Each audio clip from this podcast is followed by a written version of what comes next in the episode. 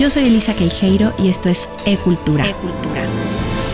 Te presento Interiorismos, fotografías literarias, pensamientos que nos llevan a una reflexión y conocimiento que da sentido.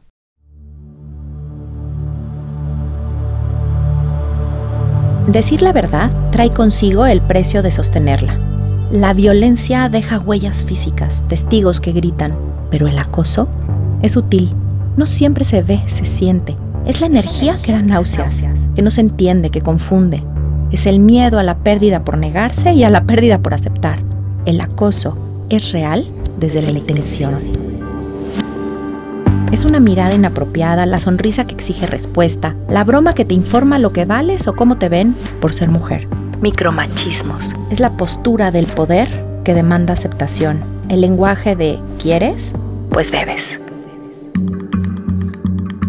Denunciar el acoso es quizás una de las valentías más importantes que han conquistado las mujeres, porque es darle voz a lo que sí ha sucedido, revelando al mismo tiempo la propia participación sostenerse frente a gigantes poderosos que jamás pensaron caer. Me gusta que mis hijas hayan nacido en este tiempo, donde las verdades flotan y las estructuras añejas y podridas se están derrumbando.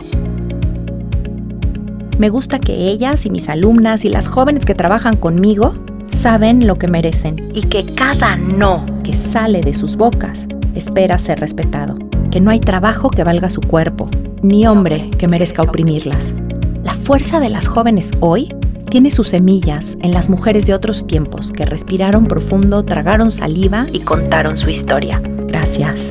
El camino es largo y queda mucho por hacer, pero cada paso, sin lugar a dudas, acorta las distancias y abre las posibilidades.